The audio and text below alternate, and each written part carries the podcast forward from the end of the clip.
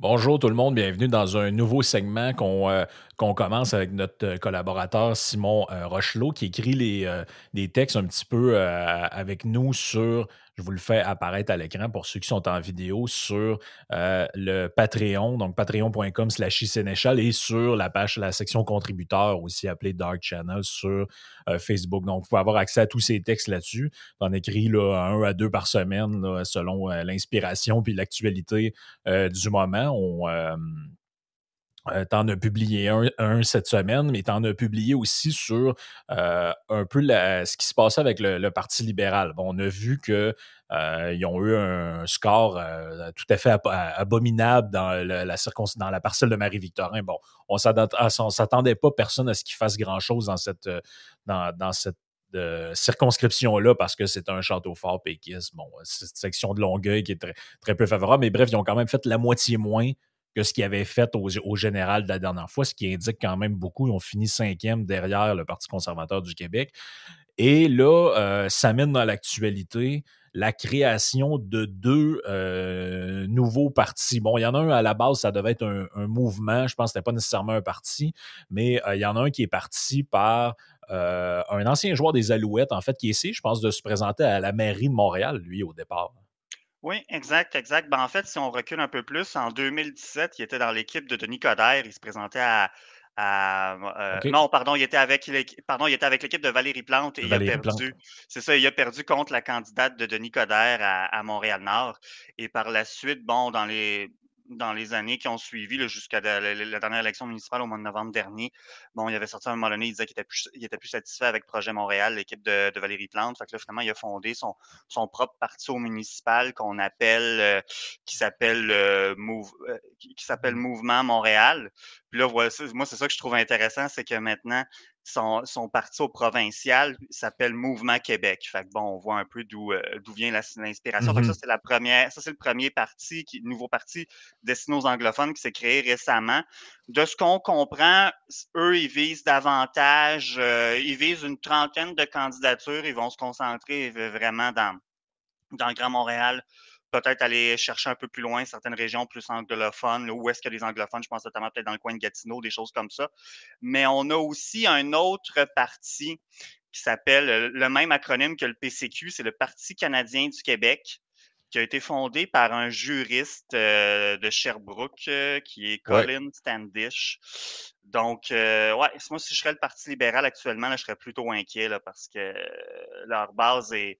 Ben, la base est en retraite hein, chez les francophones. Bon, ça, on le sait bien, c'est famélique là, actuellement chez les francophones. Mm-hmm. Et là, même chez les anglophones, ça fait deux sondages légers de suite, tant celui de mars que celui d'avril que, euh, les, que le, PLQ est à moins de 50% des appuis chez les, chez les anglophones. Ça, on n'a pas vu ça depuis 1976, c'est-à-dire à la première élection de, de, René Lévesque et la première élection du Parti québécois. Mmh Donc, ça ne regarde pas bien du tout. Parce qu'habituellement, en politique québécoise, il y a une espèce de lieu commun que, bon, l'électorat francophone est relativement volatile, c'est-à-dire que pendant un certain temps, bon, il se divise entre libéral, et péquiste, aller jusqu'au milieu des années 90. Finalement, arrive l'ADQ euh, avec euh, Mario Dumont. Il commence à avoir une troisième voix. Et là, où on, dans le portrait où on est aujourd'hui, l'électorat francophone est séparé de manière euh, totalement non équitable entre la CAQ, Québec solidaire, le Parti québécois, le Parti conservateur et le Parti libéral. Mais il y a toujours eu ce lieu commun-là que les anglophones, on disait, moi quand j'étais petit, on disait les anglophones, euh, tu présentes une livre de steak caché avec euh, marqué Parti libéral, puis ils vont voter pour. Euh, on disait peu importe ce qui va arriver. Ça, puis je pense que le Parti libéral a pris sa base anglophone pour acquis, si, si je peux dire. Puis là, ben, la grogne monte. Et euh, c'est ce qui explique un peu la, création de ces partis-là. Mais euh, il y a, d'autres affaires qui, expliquent un peu ça. Quand je dis qu'ils ont laissé de côté, euh, on a toute l'histoire en ce moment entourant la, modernisation, si on veut, de la, loi 101, qui est en fait le projet de loi 96, je pense, sur le cégep, entre autres, il y a là-dedans l'histoire du cégep en, en anglais, les places que, bon, là, le Parti québécois demandait de baisser de moitié les places dans les cégeps anglophones. Finalement, la CAQ n'a pas adhéré à ça, mais bon, on va imposer. Euh, et là, c'est ça, tu, me faisais remarquer qu'il y avait une twist intéressante là-dedans. je vais le partager à l'écran dans un article qui est sorti, euh, je pense, ce matin. Euh, ça nous dit le gouvernement Legault va, déposer d'ici deux semaines un amendement pour bonifier sa réforme de la langue française. Le ministre Simon Jolin Barrette va se ranger en partie à la demande du Parti libéral du Québec de soumettre les anglophones nés au Québec à suivre trois cours en français ou de français lors de leur parcours dans les établissements anglophones collégiaux. Et là, la twist là-dedans est, intéressante. Tu peux, peut-être l'expliquer parce que les gens qui voient l'article, en fait, ne comprennent pas pourquoi ça vient du Parti libéral. Euh, cette, affaire-là. Non, ben en effet, puis les, les anglophones qui soient militants euh, du PLQ ou pas le comprennent pas trop non plus, puis je serais pas surpris qu'il y ait certains éléments euh, que ce soit au sein du caucus ou de, plus des staffers du PLQ qui ne comprennent pas nécessairement non plus. Mais ce qui est intéressant, un peu comme tu, comme tu le soulevais avant qu'on débute l'enregistrement, c'est que d'une part, ben en fait, c'est que là, ça permet à la CAC de se présenter un peu comme les modérés là-dedans, de la manière que l'article est twisté, de dire, ben regardez, nous, on ne va pas euh, regardez, le PLQ est arrivé avec un amendement qui ne faisait pas votre affaire. Fait qu'on s'y range en partie. C'est nébuleux. Ça reste intéressant de voir comment ça va être amené dans la presse anglophone, parce que moi, ce qui me fait, ce qui me fait accrocher davantage, c'est vraiment quand on dit le ministre, le ministre Simon Jolin Barrette va se ranger en partie à la demande du Parti libéral de soumettre les anglophones au Québec à suivre trois cours en français ou de français, blablabla. Fait que ça, un anglo si c'est repris de la même façon dans la presse anglophone, les anglophones vont entendre ça et dire Bon, ben regardez, c'est le PLQ qui nous amène encore cette, une, autre cochonnerie. Et ce qu'il faut comprendre, c'est qu'ils ne sont pas, les, les anglophones, ne sont pas contre le fait français, ils ne remettent pas en doute le caractère français du Québec ou quoi que ce soit. C'est plus que. ça peut être difficile à nous, de, quand je dis nous, c'est plus les, les, c'est les francophones le plus traditionnels, ce qu'on appellerait les Québécois de souche autrefois. Euh, c'est que nous, on est, les, minoritaires en Amérique du Nord, mais l'anglophone du Québec, lui, pour avoir fréquenté, euh, avoir été impliqué dans des milieux plus anglophones pendant de nombreuses années, bien, ces gens-là, ils se sentent un peu comme la minorité de la minorité. Alors, c'est ça qui ont souvent un réflexe. Quand on commence à jouer dans des trucs du genre, bon, réduire le nombre de places, euh, ce qui avait été proposé. Ils se sentent attaqués par ça. Oui, c'est ça. Ils se sentent attaqués comme les propositions de genre, un peu comme on disait, de réduire le nombre de places en garderie ou encore dans le projet de loi 96, il y a un truc qui est que, bon, les, euh, les arrondissements ou les villes bilingues qui ont, qui ont un statut reconnu en vertu de la, de la, charte de la langue française, ça, ça leur permet, c'est principalement dans le cadre de l'administration qui peut avoir des, des, communications entre les employés de la ville en anglais. Ça, ça permet un peu plus d'anglais que ce qui serait notamment permis, autrement permis. Et là, bon, il y a plusieurs municipalités anglophones ou arrondissements anglophones qui sont tombés en bas du seuil de 50% alors là, maintenant, il y a un mécanisme qui est prévu dans le projet de loi. Il va falloir voir qu'est-ce qui va, qu'est-ce qui va demeurer, mais qu'en gros, c'est qu'à tous les cinq ans, à tous les cinq ans, ben là, il faudrait que, l'administration municipale ou de l'arrondissement fasse une demande. Ben, il va recevoir une lettre de l'Office de, langue française, euh, l'Office de langue française quand il tombe en bas du seuil de 50% Et là, ils ont un certain nombre de jours pour se revirer de bord et dire oui, s'il vous plaît, on veut conserver notre statut. Fait que c'est à tous les cinq ans. là, c'est sûr que la minorité anglophone se dit bon, ben là, c'est parce que ça laisse ça donne place au joug de la politique. Tu te dis, ben là, dépendamment si c'est un autre si c'est un parti qui rentre, qui est moins favorable. En plus, bon, la, le, bassin d'anglophones s'égrène avec le temps. Donc, c'est ça, ils sentent vraiment, ils sentent menacés.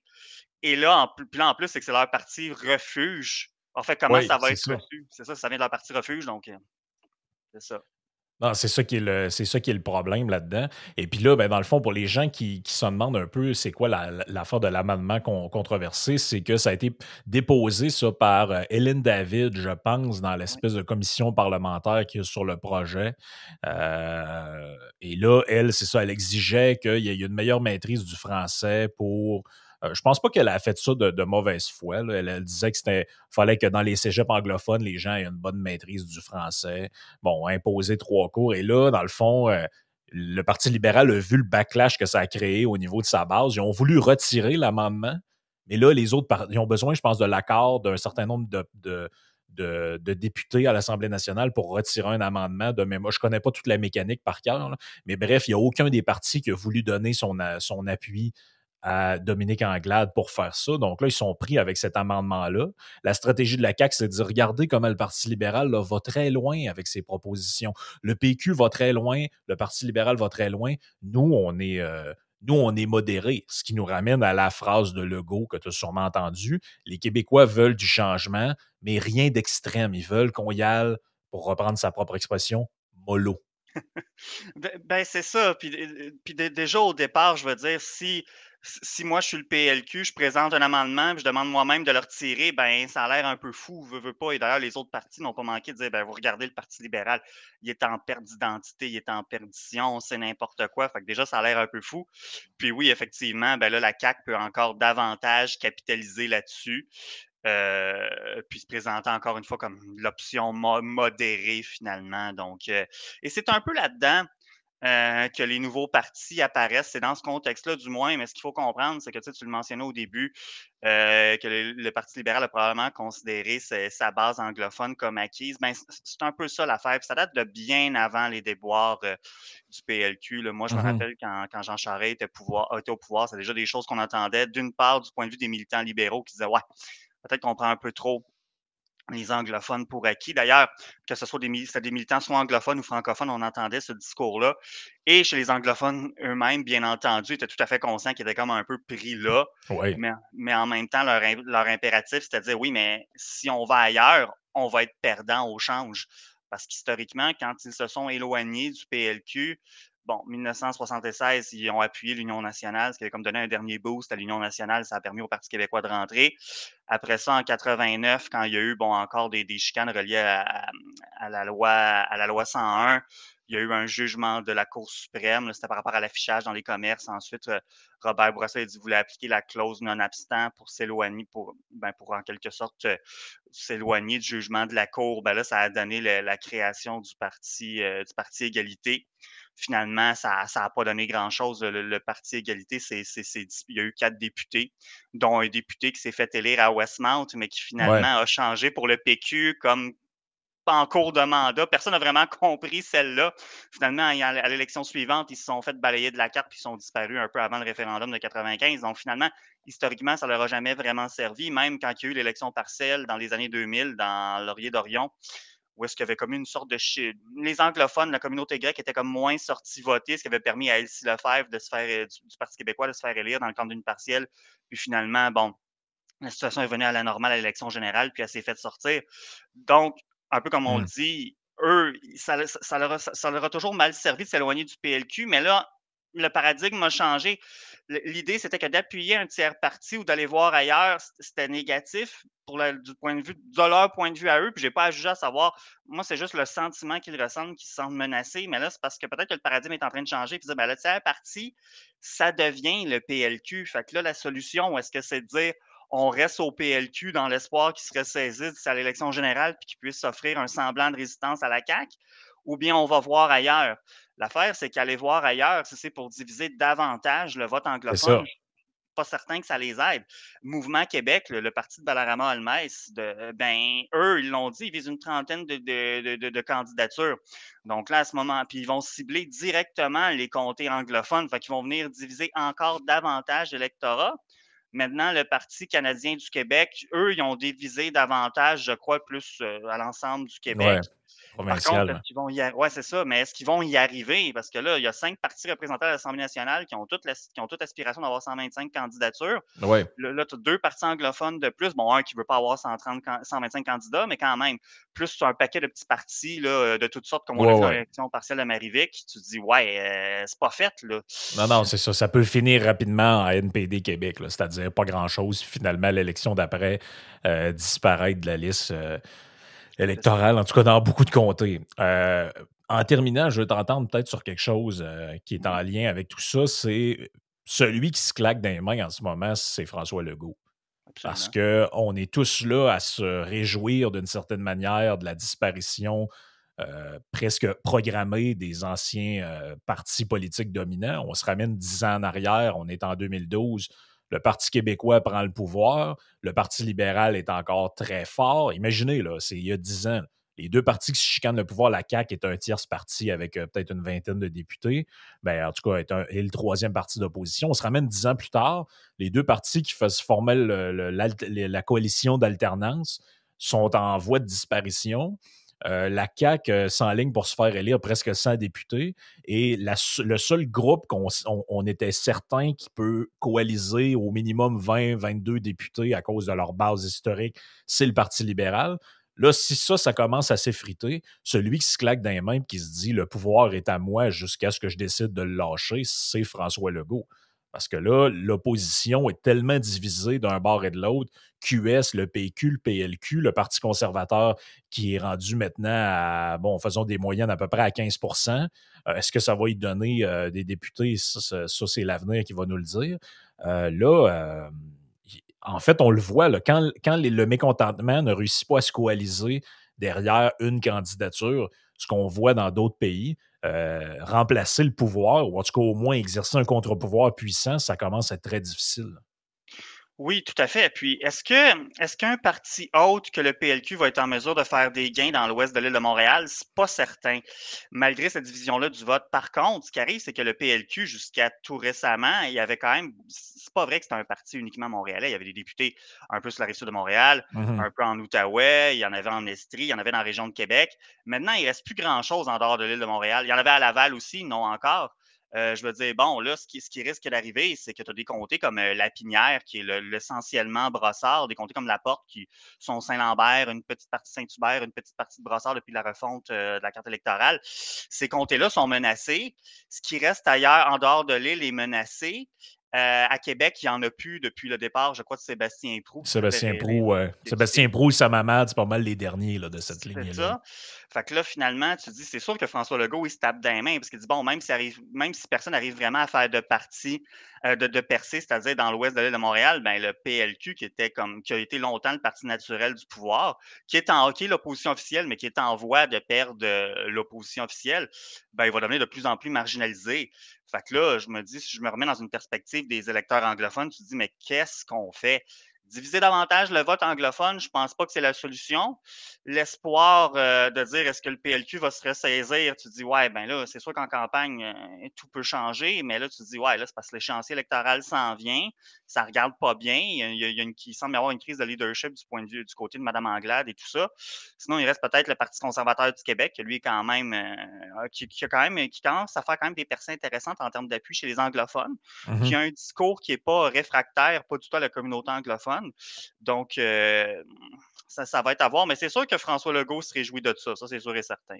Oui, c'est peut-être le. En fait, lui, il voit la.